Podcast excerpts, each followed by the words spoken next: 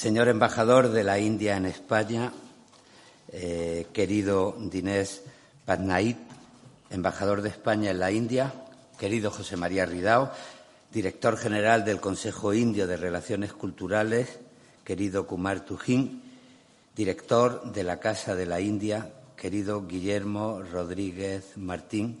Es una alegría para mí, como director del Instituto Cervantes, eh, eh, eh, saludar a todos los amigos, las amigas que de manera presencial y a través de nuestras redes sociales, en nuestras redes centros, pues van a seguir este acto. Es de verdad una alegría. Mm, bienvenidos, bienvenidas todos y todas al Instituto Cervantes, porque nos une esta mañana el lazo que considero más inquebrantable, el de la amistad entre culturas. La India y España, tan lejanas en los mapas, están unidas por muchas corrientes secretas que van y vienen y que enriquecen nuestras respectivas tradiciones. Este mismo año el Instituto Cervantes publicaba el libro La vida es sueño y sus raíces indias, resultado de un congreso que se celebró en el Instituto Cervantes de Nueva Delhi, siguiendo las pistas de las posibles influencias indias en la obra de Calderón de la Barca. Oriente y Occidente son concepciones demasiado monolíticas que reducen sin explicar bien nuestro trasfondo común, eh, como demostró también una de nuestras referencias de nuestros maestros, Asim Palacios, cuando desveló la importancia de la escatología musulmana en la Divina Comedia, subrayando que no hay culturas que sean compartimentos estancos. Hoy celebramos esa unidad en la diversidad, porque la universidad y la unidad y la diversidad definen la verdadera condición humana y definen el diálogo entre culturas, lo que hoy nos convoca aquí. Lo hacemos de la mano de todo un símbolo de la literatura india, Rabindranath Tagore, un sabio humilde que a la vez que fue uno de los críticos más severos de la europeización de la India, indianizó, si se me permite, el concepto la cultura europea con sus poemas que esconden una filosofía de vida apta para cualquier ser humano. No en vano fue el primer escritor no europeo en obtener el Premio Nobel de Literatura en 1913. Fue, me van a permitir, lo que aquí hubiéramos llamado un hombre del Renacimiento. Artista, músico, novelista, dramaturgo, compositor de canciones. Dos de ellas Dos canciones de este poeta de las cosas sencillas son ahora los himnos nacionales de la India y Bangladesh. ¿Quién tuviera un himno con letra de Tagore? Siempre unido a la figura de Tagore está el nombre de Santiniketan, la escuela que puso en marcha en Bengala Occidental una comunidad autosuficiente que pronto se convirtió en un imán para artistas y estudiosos del mundo. Pronto su obra se expandió por el orbe, haciendo de la tierra un gran Santiniquetán. Contó con muchos admiradores, entre ellos con poetas como Yeats o como Juan Ramón Jiménez. Viajó por todo el mundo y denunció en sus libros los nacionalismos chauvinistas allá donde los encontró. Se alojó en casa de Victoria Ocampo cuando pasó un verano en Argentina y fue huésped de Reza Palevi en Irán. Se encontró con Henry Berson y con Thomas Mann, con Albert Einstein, con Robert Frost. Ya en vida la figura de Tagore cobró una trascendencia universal. Gis dijo de su Gitanjali no es solo una voz india extraña y lejana, es también nuestra voz. Y aquí, eh, en España, estuvo a punto de encontrarse de la mano de Juan Ramón Jiménez con Federico García Lorca en la, en la residencia de estudiantes aunque por desgracia las coyunturas políticas internacionales impidieron este encuentro. Hablamos de la universalidad de Tagore, una universalidad que naturalmente tocó a España. Zenobia Campubí, que denominaba el inglés, que dominaba el inglés gracias a su familia bilingüe puertorriqueña, comenzó a traducirla al español ya en 1915, poco después del Premio Nobel, comenzando por La Luna Nueva y El Jardinero.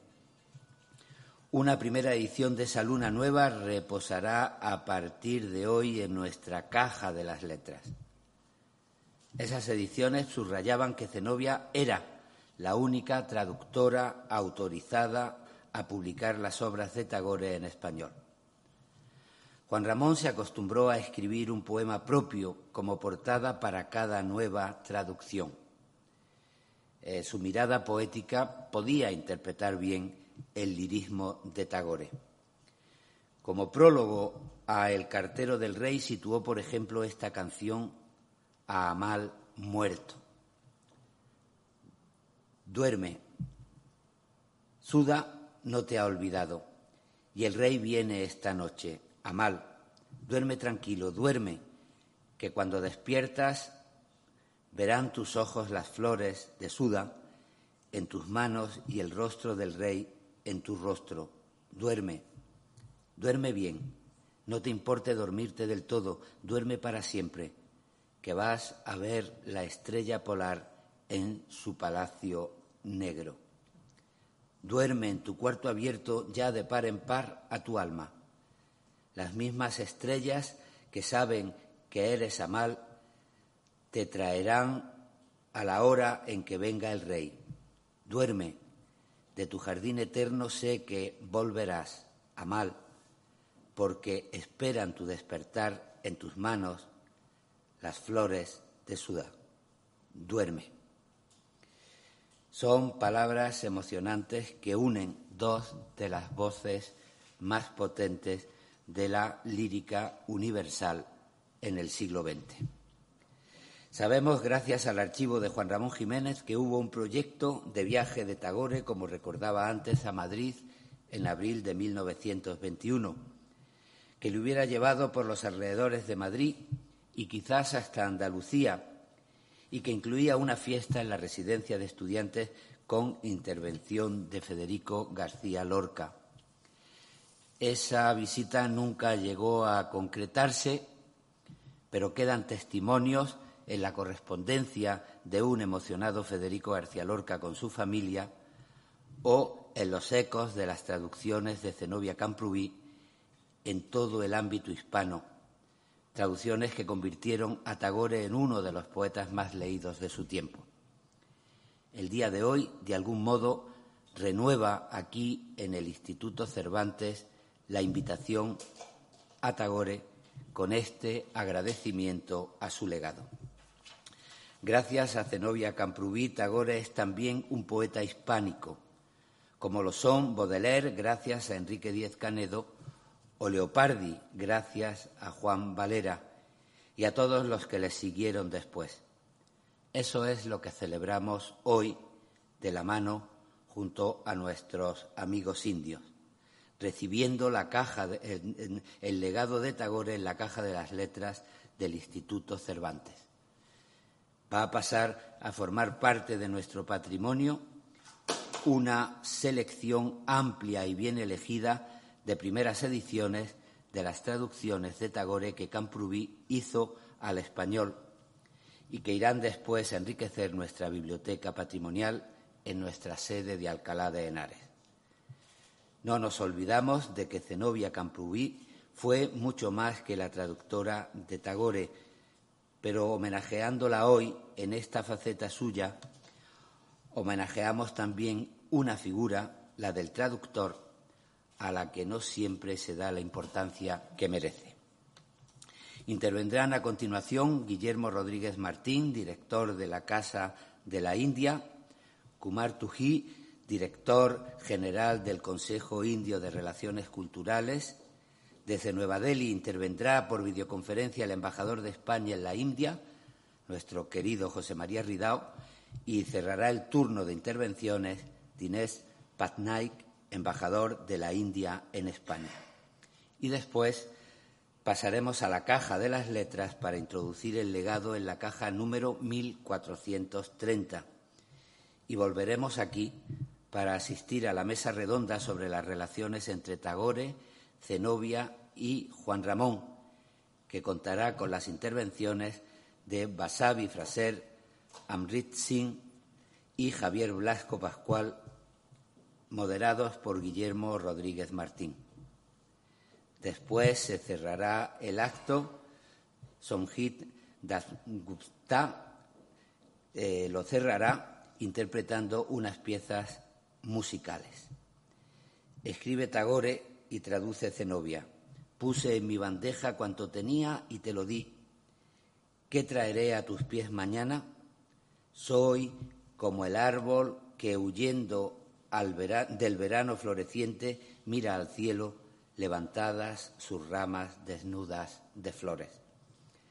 Gracias a Tagore, gracias a Zenobia, el mundo es una mañana infinita en la que nunca falta una bandeja repleta de ofrendas en nombre de la poesía y su alianza con el anhelo de una realidad mejor.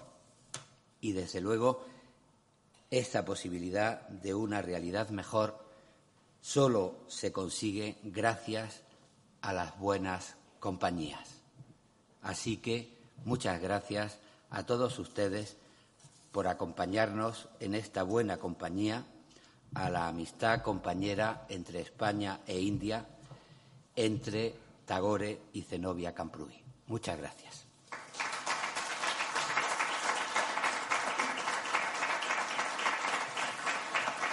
Y según el orden, eh, tiene la palabra el director de la Casa India, don Guillermo Rodríguez Martín. Querido director general del Instituto Cervantes, querido embajador de España en la India vía telemática, dear uh, Director General of ICCR, Director General de ICCR, Ambassador of India to Spain, embajador de la India en eh, España, amigos del Instituto Cervantes, eh, amigos también de la India que han venido a presentar sus conferencias y la mesa redonda. Eh, también un saludo a Javier Blasco, profesor de la Universidad de Valladolid, experto en Juan Ramón Jiménez. Es un día hoy muy simbólico, muy especial, porque eh, es un encuentro entre estos dos mundos que desafortunadamente no se pudieron conocer en el 1921 de manera personal. Juan Ramón Jiménez Zenobia nunca se pudieron dar la mano o abrazarse con Tagore. Sí que se enamoraron a través y con Tagore y solo podemos imaginar qué hubiera ocurrido si Juan Ramón Jiménez, Zenobia, Antonio Machado, García Lorca, Dalí, Buñuel eh, y otros grandes como Ortega Gasset se hubieran encontrado con Tagore. No fue así, según algunas teorías lo impidieron los británicos, era ciudadano británico. No obstante, en el centenario de dos eh, eventos importantes que se han tenido que aplazar, y iban a tener lugar el año pasado, eh, vamos a celebrar este encuentro, porque se merece una celebración mm, el mundo hispano con el mundo de la India a través de Bengala han podido compartir muchas cosas en estas décadas. En primer lugar, se celebra eh, los actos de los centenario de la Universidad Visva Bharati, que se fundó en 1921 en Shantiniketan. Yo acabo de regresar mm, ayer mismo de, Calcuta, de Shantiniketan, donde hemos hecho un encuentro entre artistas de España y la India al estilo tagoriano, una improvisación con la Fundación Gabarrón, y les puedo decir que eh, anhelan y aman eh, la cultura española en Shantiniketan. Aquí tenemos hoy algunos de los profesores que han estudiado y han pasado por ahí. Eh, para esta celebración, la Universidad de Valladolid, a través de la Facultad de Educación y Trabajo Social y la Casa de la India, que está compuesta el patronato de la Casa de la India, el ICCR, Embajada y el Ayuntamiento de Valladolid, han celebrado, van a celebrar eh, el día 6 y 7 de mayo un congreso, un congreso internacional dedicado a Tagore como educador. La visión de Tagore se titula La escuela del poeta Rabindranath Tagore, arte, ciencia, naturaleza e innovación educativa. Porque a pesar de que lo conocemos sobre todo como poeta, también fue dramaturgo, fue pintor, fue músico, compuso más de 2.000 canciones y fue un educador innovador, junto con otros grandes eh, eh, figuras como Montessori. Y queremos que sea un renacer, porque él surge del renacimiento bengalí, sus ideas de aunar el arte, la ciencia y la naturaleza en una época post-COVID. Y vamos a reflexionar, expertos de todo el mundo, sobre esta necesidad de volver a analizar cómo estamos educando a nuestros niños. Cómo podemos mantener esa mirada, como Tagore, de, inocencia, pero de asombro al mundo, la curiosidad hasta que lleguen a su edad adulta. Lo acoge la Facultad de Educación con el apoyo del ICCR, el Consejo de Relaciones Culturales, la Embajada y la Fundación Consejo España. Y coincide, además, el 7 de mayo es el aniversario de Rabindranath Tagore. Al mismo tiempo, queremos rendir homenaje con este congreso a José Paz, un eh, experto en Tagore, dedicó su vida, un gallego que se fue ahí hace ya décadas a Santiniquetán y coleccionó eh, la mayor colección fuera de, la India sobre Tagore, 20.000 volúmenes con primeras ediciones en todas las lenguas que eh, donó en 2013 a la Fundación Casa de la India. Con esta colección, la Universidad de Valladolid, mañana en un acto simbólico, va a poner en marcha el Centro de Estudios Tagoreanos en el Centro de Estudios de Asia, que acoge la Facultad de Comercio, con esta colección y en breve podemos eh, abrir, esperemos que en seis meses, el primer centro de estudios tagoreanos en España con esta maravillosa colección eh, que acoge el Centro de Estudios de Asia. Son volúmenes en todas las lenguas y bueno, espero que pueda ser una aportación también. Esta colección mm, la iba a coger eh, Santiniquetan, pero por fin se va a quedar en España. También tenemos una exposición que se titula Bajo la, eh, sombra del árbol bañano.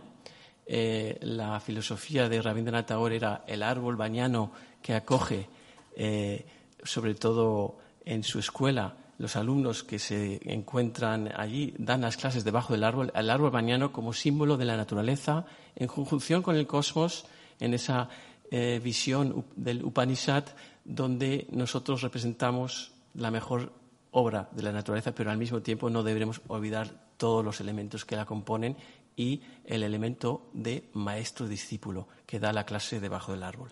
Con estas metáforas y esta exposición que acoge la Casa de la India en Valladolid, hasta el 7 eh, de junio queremos celebrar esta figura, Tagore, y estos actos arrancan aquí, hoy. Y no puede haber mejor acto simbólico que donar unos libros, porque sin los libros no podemos tener esa mente libre de la que hablaba Tagore. Esa mente libre a la que canta también Amancio Prada, que cuando fue ahí a Santiniquetán se le caían las lágrimas tocando en el lugar donde solía orar Tagore. Creo que la conexión es mucho más allá de las letras.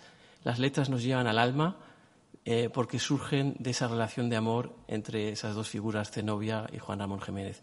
Y estoy enormemente agradecido al director general del Instituto Cervantes y todo su equipo por haber acogido este acto con los brazos abiertos y que continuaremos eh, celebrando ese legado y esa unión. Muchas gracias.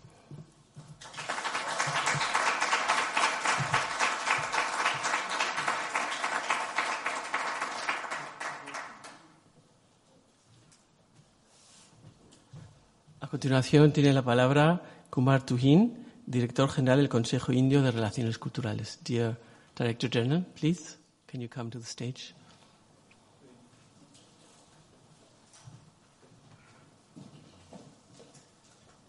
Director of Institute of Cervantes. Director del Instituto Cervantes. Uh, director of Casa de la India. Director de Casa de la India en Valladolid.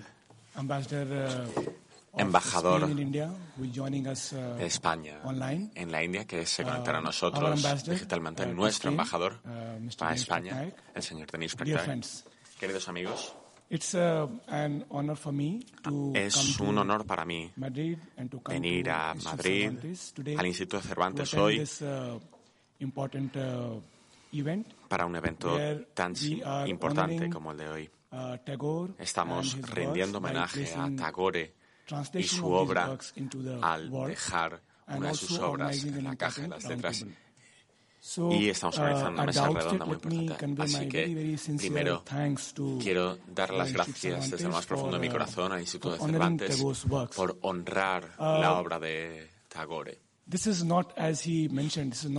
Como hemos mencionado, esto no es una mera traducción de los poemas de Tagore por Zenobia Camrubí. Pero esto es muy importante a la hora de acercar a Tagore al uh, pueblo español uh, y mejorar la comprensión de India en este país. Uh, Así que por ello creo que tengo que dar las gracias a él también. Es muy importante saber que ICR esté aquí con nosotros. Nosotros tenemos que promover el entendimiento cultural y uh, también intercambios culturales con otros países. y uh, lo que estamos viendo ahora, tanto la traducción uh, llevada a cabo por autores españoles de la obra de Tagore e incluso este evento que está organizado ayudan al entendimiento entre nuestros países y a fomentar la amistad entre nuestros pueblos. Así que es muy importante que el CCR, que CCR esté aquí tomando parte. Ahora bien, la popularidad de Tagore pone de manifiesto que no, que no hay uh, Occidente y Oriente, como los uh, enfocamos. Su, su obra responde a una demanda general. A la hora de interpretar la filosofía de Tagore, sus uh, enseñanzas y su obra, lo que también podemos ver es que uh, estamos interpretando filosofías indias en lo que se refiere al arte. Uh, y la obra de Tagore es un resultado y una expresión de esta filosofía.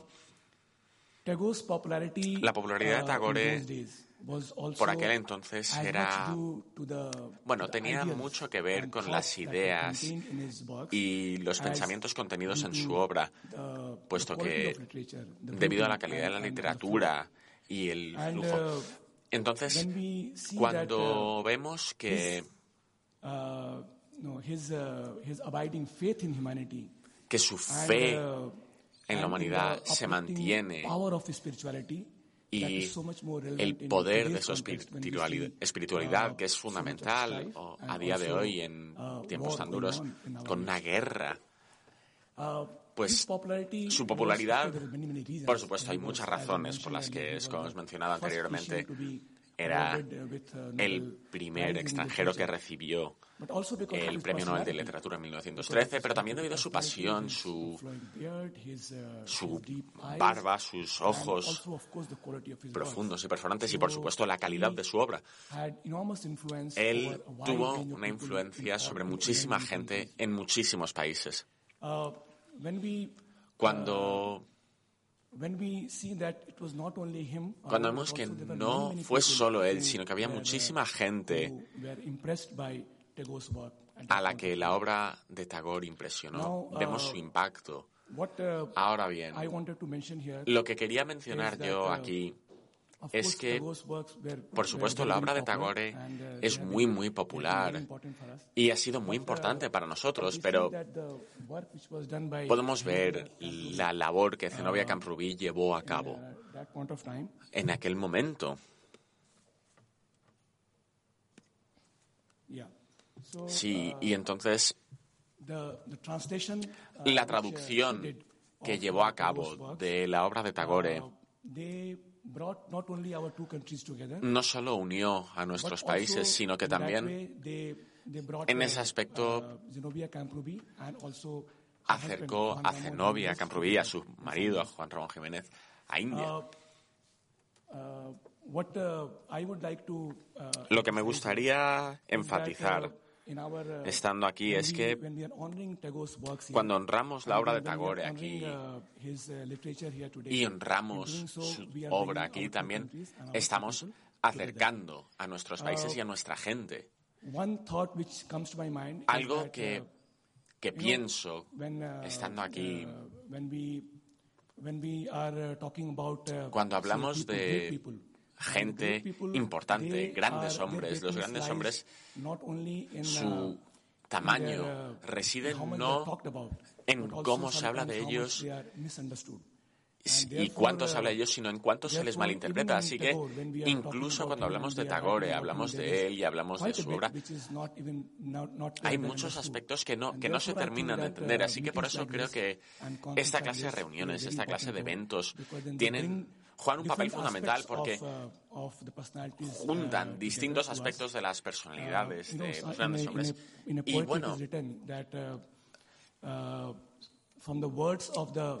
desde las palabras de hombres sabios, pues usadas como base, la gente saca distintos significados. Así que por eso yo creo que es uh, importante este evento porque nos permitirá entender a Tagore mejor, entender su personalidad y también uh, en este proceso podremos entender las uh, contribuciones que él uh, ofreció al uh, mundo y su obra a la hora de permitir que nuestros países y nuestras culturas se entendiesen. Así que, de nuevo, quiero darle las gracias de todo corazón al Instituto Cervantes y a todos los presentes. Muchas gracias.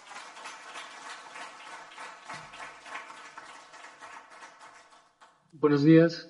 Eh, eh, en primer lugar, permítanme empezar agradeciendo a mi buen amigo Luis García Montero, el director del Instituto Cervantes, la, posibilidad de estar eh, esta mañana con, todos ustedes eh, en un acto de, la trascendencia y la importancia que tiene para las relaciones culturales India de España, como es este, este final de, seminario sobre el legado de Rabindranath Tagore.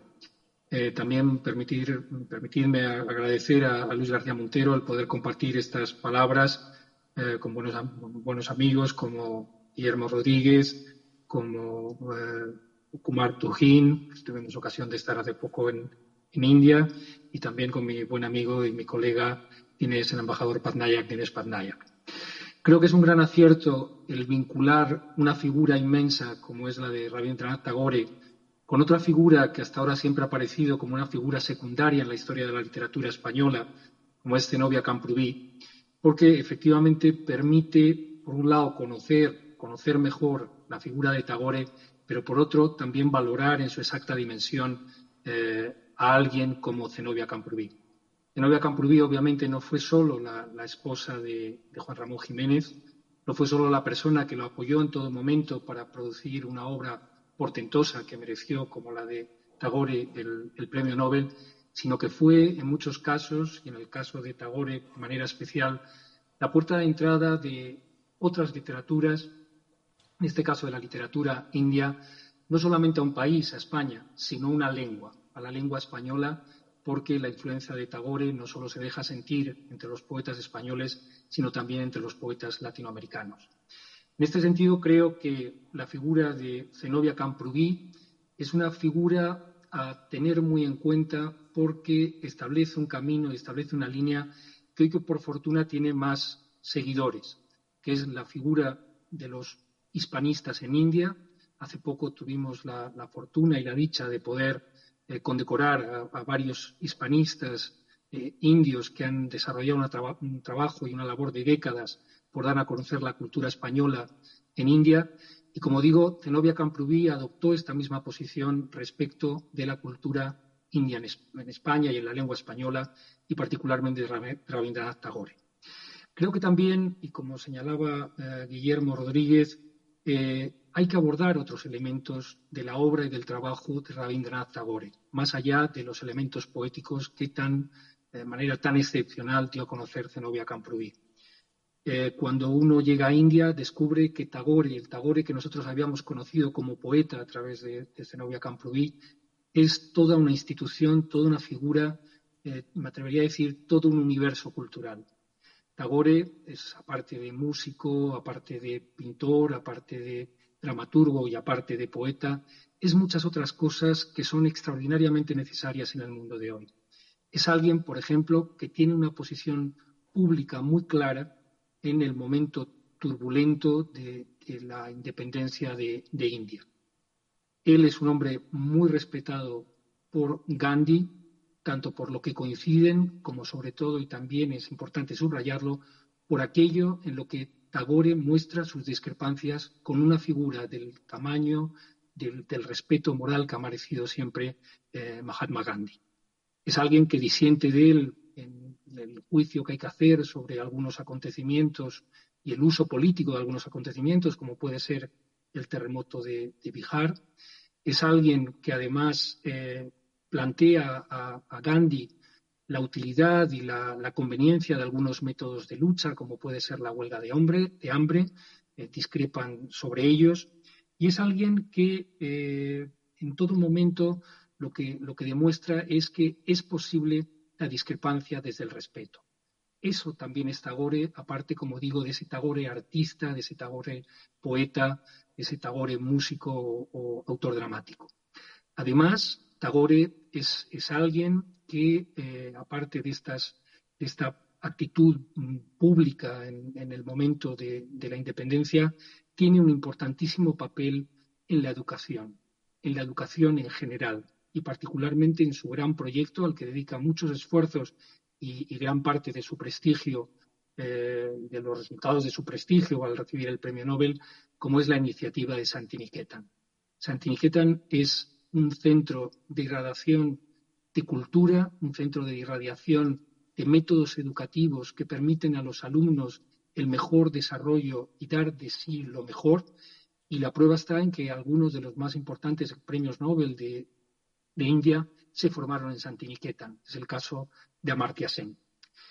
Y por último, por subrayar ya la última dimensión a la que quisiera referirme de, de Rabindranath Tagore, de este universo cultural que es Rabindranath Tagore, eh, subrayar su posición sobre el concepto de Occidente, su voluntad de no aceptar esas eh, divisiones eh, tan fijas, tan estables, que al final no permiten lo que él siempre buscaba, que era eh, obtener de cada ámbito cultural, de cada lengua diferente, lo mejor que podían dar.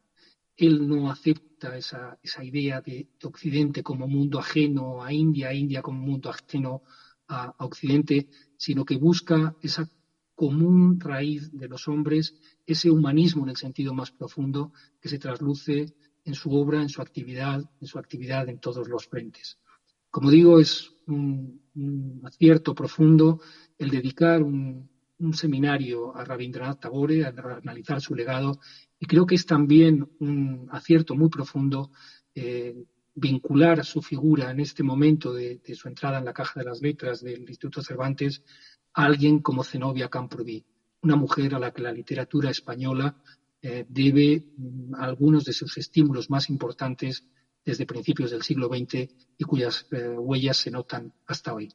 Muchísimas gracias de nuevo al director del Instituto Cervantes, Luis García Montero, y mm, un deseo enorme de, volver a encontrarme con, mis amigos Guillermo Rodríguez, Kumar Tujim y Tines Patnayak, el embajador Patnayak. Muchas gracias a todos.